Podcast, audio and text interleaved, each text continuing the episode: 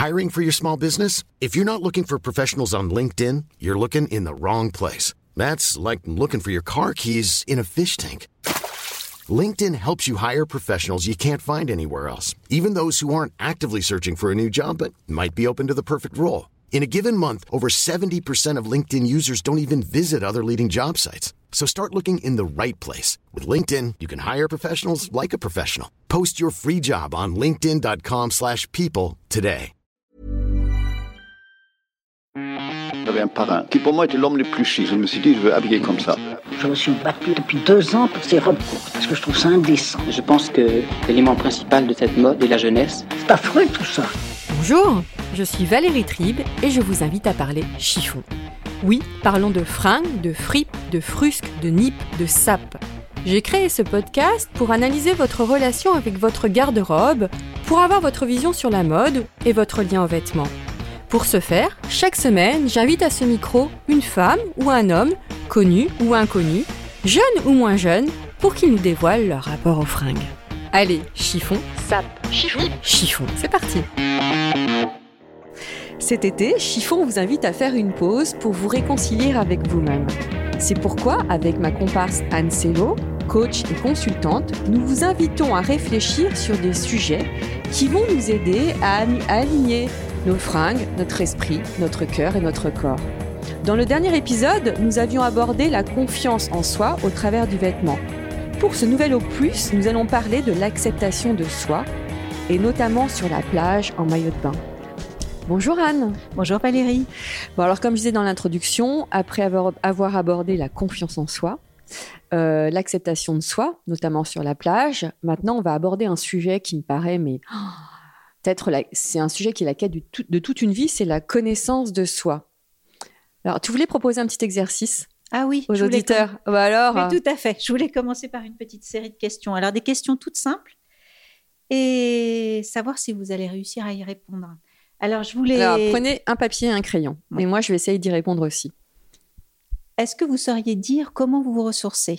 Comment vous faites pour Attends, recharger comment, euh, va pas trop vite. Comment on se ressource Comment vous vous ressourcez Comment vous faites pour recharger vos batteries Donc, ça peut être, attends, ça peut être aller à la campagne, lire un livre, aller au cinéma. C'est très Euh, vaste. très bien, ça, ça peut être voir Boire un verre de champagne. euh, euh, oui, oui, ça peut être plein de choses. Euh, ensuite, quel processus utilisez-vous pour prendre vos décisions? Mhm. Comment arrivez-vous à une conclusion? Et enfin, j'ai envie de dire, pour vous, qu'est-ce que signifie décider? Est-ce que décider, c'est se libérer? Tout ce qui est fait n'est plus à faire dans cette idée-là. Ou est-ce que pour vous, décider, c'est renoncer parce que ben, vous êtes obligé de faire un choix entre différentes choses? Et en faisant un choix, ah oui, certains le verraient comme une, une forme de renonciation. Exactement, C'est vrai qu'il y a des gens qui savent, des personnalités qui ne savent pas choisir. bien sûr. Et donc, avec tout ça, euh, j'ai envie de dire, c'est quoi votre euh, mode d'emploi, en fait, interne? La connaissance de soi, c'est le mode d'emploi interne. Ouais, et ça, c'est que le début de la connaissance de soi. Donc, euh, je pense que c'est important de commencer à savoir mettre des sous-titres sur certaines de nos actions, de nos décisions, pour que si nous, on n'arrive déjà pas à mettre des sous-titres sur ce qu'on fait, ne pas attendre des autres qu'ils le comprennent Mhm. aussi.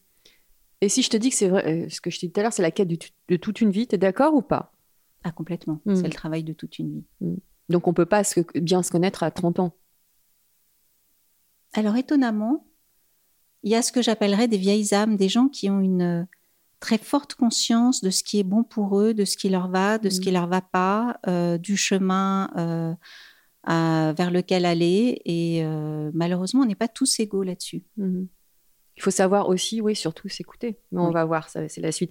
D'ailleurs, qu'est-ce que la connaissance de soi, finalement? Alors, je vais donner une petite. En philosophie, la connaissance de soi, c'est le savoir qu'une personne acquiert sur elle-même, en termes psychologiques ou spirituels, au cours de sa vie et à l'occasion de ses expériences. Donc, effectivement, C'est au cours de la vie. c'est- C'est une quête. C'est Mm. le sujet de toute une vie. Euh, L'idée, quand même, ce serait d'en avoir conscience et d'en parler ensemble, justement. Et il y a un mot sur lequel euh, on peut appuyer, c'est expérience.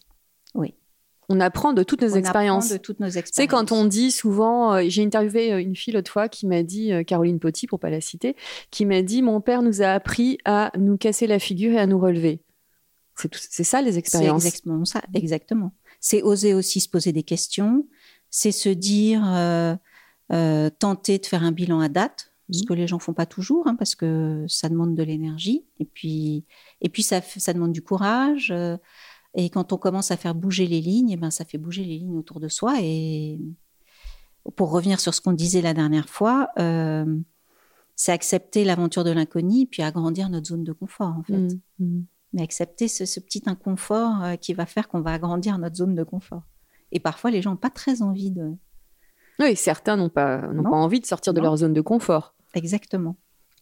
Là, j'avais envie de citer, j'ai- j'ai- j'ai- il y avait une euh, citation d'André Gide qui me venait euh, pour ce dont on vient de parler, qui dit On ne découvre de terre nouvelle sans consentir à perdre de vue, d'abord et longtemps, tout rivage. Mhm. C'est beau. Donc, accepter l'inconnu. Ouais. Mm.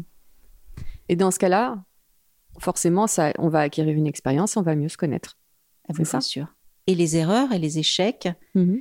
euh, font partie euh, du parcours. Et Est-ce que- parfois, il ne faut pas trop protéger ce qu'on aime parce que c'est en faisant des erreurs qu'ils apprennent aussi. Il faut Mhm. accepter qu'ils fassent des erreurs. Et quand on fait une erreur ou, ou quand on connaît un échec de vie, notamment, ça peut être euh, un licenciement, un divorce, euh, mille choses. Est-ce qu'on a le droit de craquer? Ah, mais c'est important, il faut que les émotions sortent. Parce qu'autrement, si les émotions sortent pas, parfois, euh, le...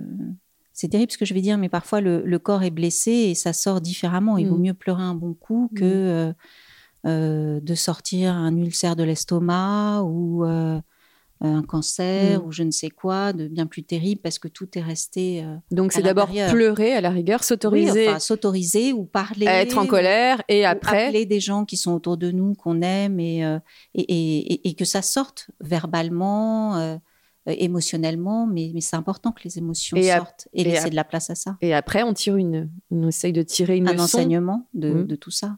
Ouais. Après, il y a plein de choses dans la connaissance de soi. Il y a, je pense qu'il y a l'idée même que euh, pour aller en paix euh, vers les autres, il faut être en paix avec soi-même. Pour être en paix avec soi-même, il faut bien se connaître. Après, il y a l'idée de d'accepter ce qu'on disait dans l'épisode sur l'acceptation de soi, ce, ce concept un peu jungien qui dit euh, qu'il faut accepter sa part d'ombre et sa part de lumière. Alors, sa part de lumière, c'est toutes ses forces, ses qualités, ses compétences, et puis aussi accepter tout le reste, c'est-à-dire les défauts. Le verre euh, à moitié vide, ce bah, que tu disais. ce qu'on disait la dernière fois. Et ça aussi, ça fait partie de la connaissance de soi, parce Mm. que si on regarde que le verre à moitié plein, euh, il nous en manque une partie quand même. hein. Mm, mm.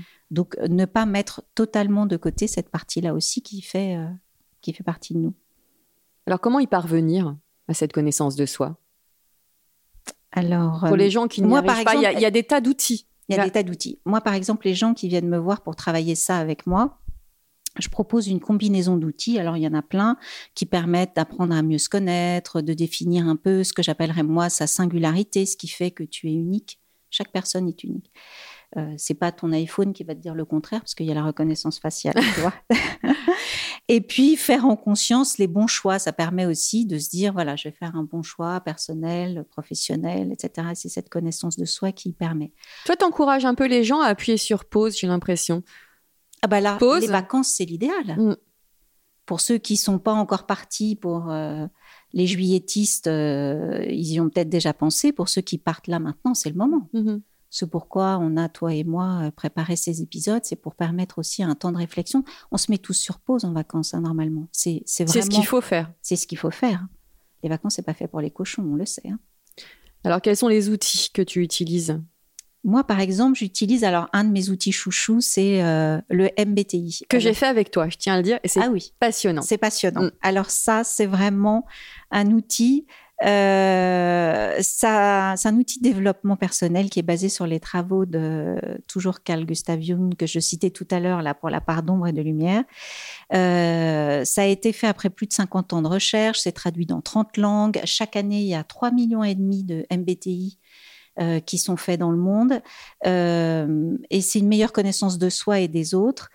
Et, ça permet de se dire que la psychologie, c'est pas que guérir de certaines choses, mais c'est aussi nous permettre à grandir. Mm. Euh, et avec le MBTI, ben, tu travailles plusieurs choses. Tu, Tu connais tes préférences et tes comportements au travail, euh, ta manière de communiquer, les interactions et le travail en équipe, les prises de décision, le leadership. Mais c'est très utile aussi sur un plan personnel. Ah bah bien sûr. Pas qu'au travail. Ah mais bien sûr, c'est vraiment la connaissance de soi, la compréhension de l'autre. S'il fallait résumer l'outil, c'est vraiment ça. Donc, euh, c'est très important. Il y a aussi l'ikigai. Alors, l'ikigai, c'est très un truc, juste pour le MBTI, Ouais. ce qui est très drôle, c'est que s'il y a des auditeurs qui nous écoutent et qui sont sur Tinder, j'ai vu que sur Tinder, il y a des, des personnes qui mettent leur profil MBTI. Ah, c'est intéressant, je ne savais pas. Parce qu'il y en a 16 différents quand même. Oui, 16 je sais, je types, euh, sais. Et j'ai vu ça, et je, je l'ai vu aussi sur des CV.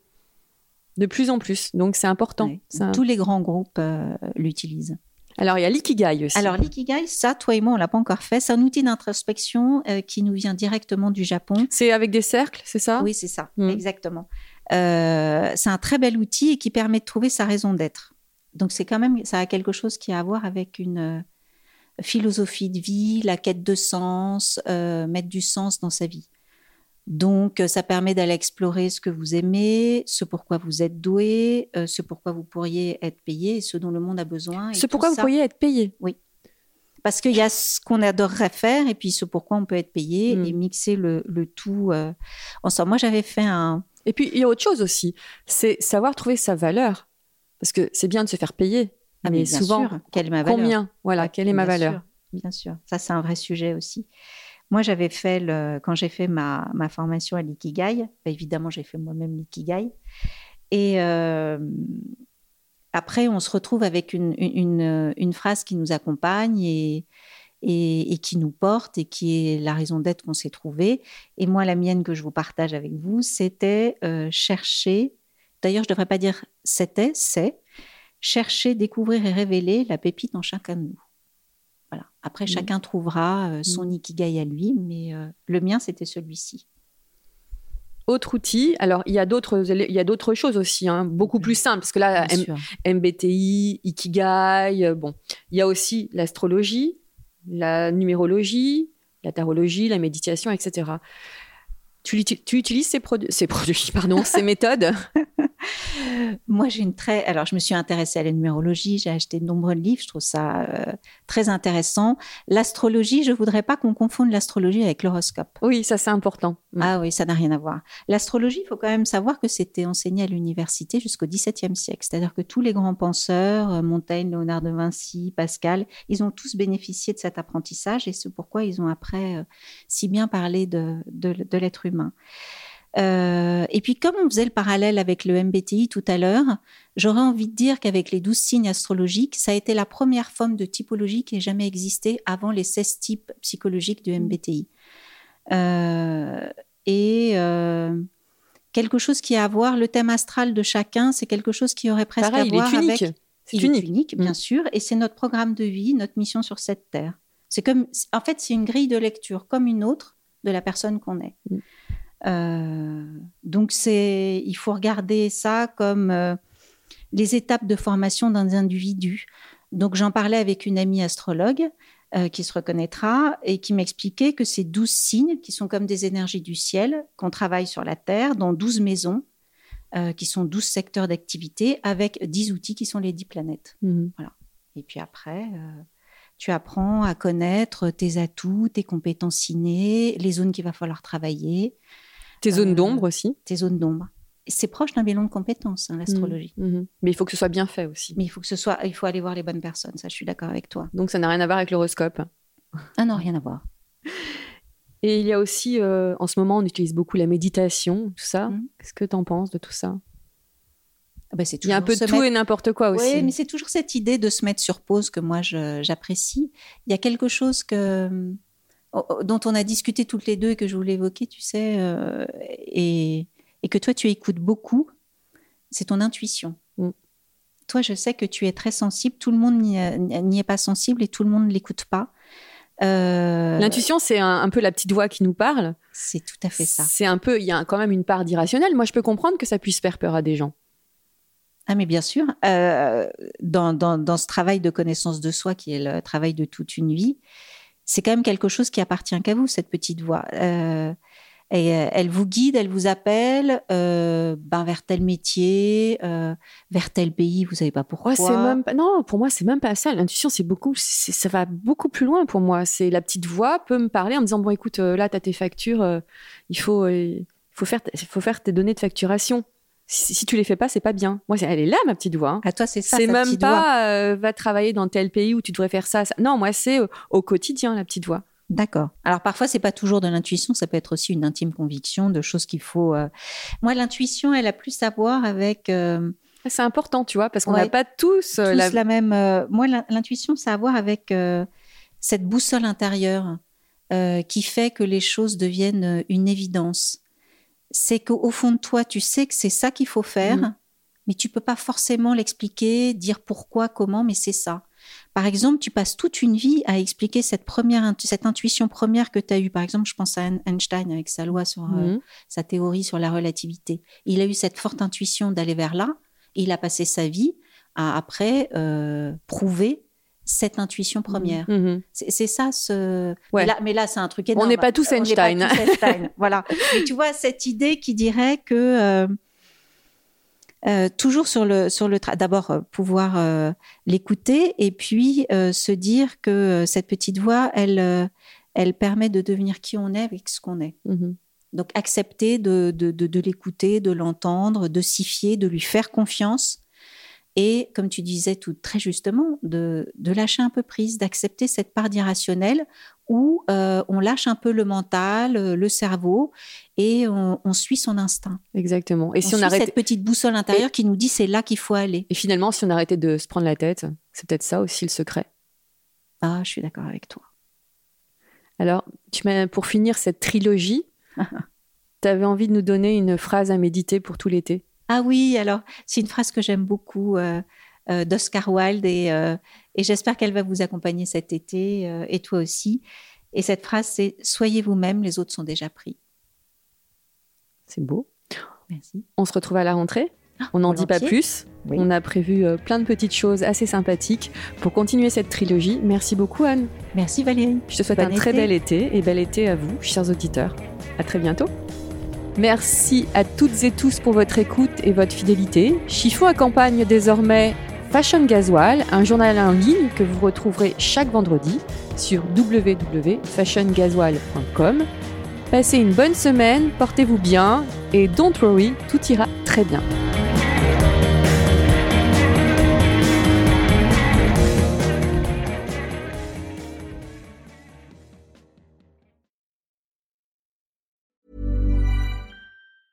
Mom deserves the best, and there's no better place to shop for Mother's Day than Whole Foods Market. They're your destination for unbeatable savings, from premium gifts to show-stopping flowers and irresistible desserts. Start by saving 33% with Prime on all body care and candles. Then get a 15-stem bunch of tulips for just $9.99 each with Prime. Round out Mom's menu with festive rosé, irresistible berry chantilly cake, and more special treats. Come celebrate Mother's Day at Whole Foods Market.